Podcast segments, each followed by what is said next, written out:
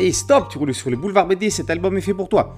Les souris du Louvre, tome 5, la plume et l'épée.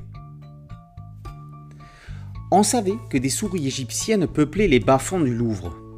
Ce que l'on ignorait, c'est que les tunnels secrets du métro abritaient les parias de la même race. Les bannis, les déserteurs, les utopistes et les ennemis du pouvoir sont reclus dans cet endroit pas franchement confortable.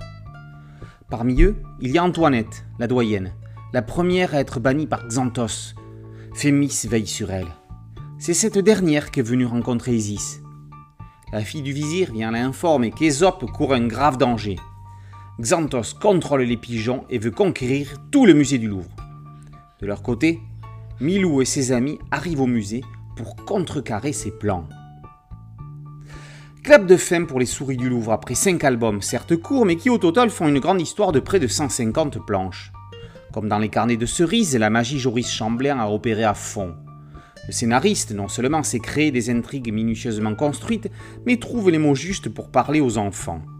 Il connaît leurs préoccupations et ne les prend pas pour des benets. Par le biais des rongeurs, cette aventure les invite à s'intéresser d'une part au musée et à ses trésors, d'autre part à l'antiquité égyptienne. Aidée par les couleurs de Drac, la dessinatrice Sandrine Goalec aura réussi à mêler l'univers fantastique au fantastique univers qu'est le Louvre. Elle a mis l'art à portée des enfants, c'est peut-être ça l'enfance de l'art. Comme dans chaque album, Fabrice Douard, directeur des expositions et des éditions, signe l'addendum clôturant l'album, et en l'occurrence ici la série. Il y est question des régalias. Mais qu'est-ce donc? Ce sont des ornements royaux, symboles utilisés par les dynasties régnantes. Ils permettent au roi d'être identifié comme tel il témoigne de sa puissance et justifie sa légitimité. La plupart de ces objets ont été détruits pendant la Révolution française.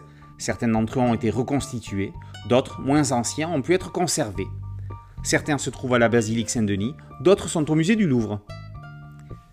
L'un des talents supplémentaires de Joris Chamblain est de savoir écrire le mot fin. Il sait arrêter les séries quand il le faut, avant de lasser, avant de tourner en rond. C'est peut-être ce qui en fait des séries remarquables et remarquées.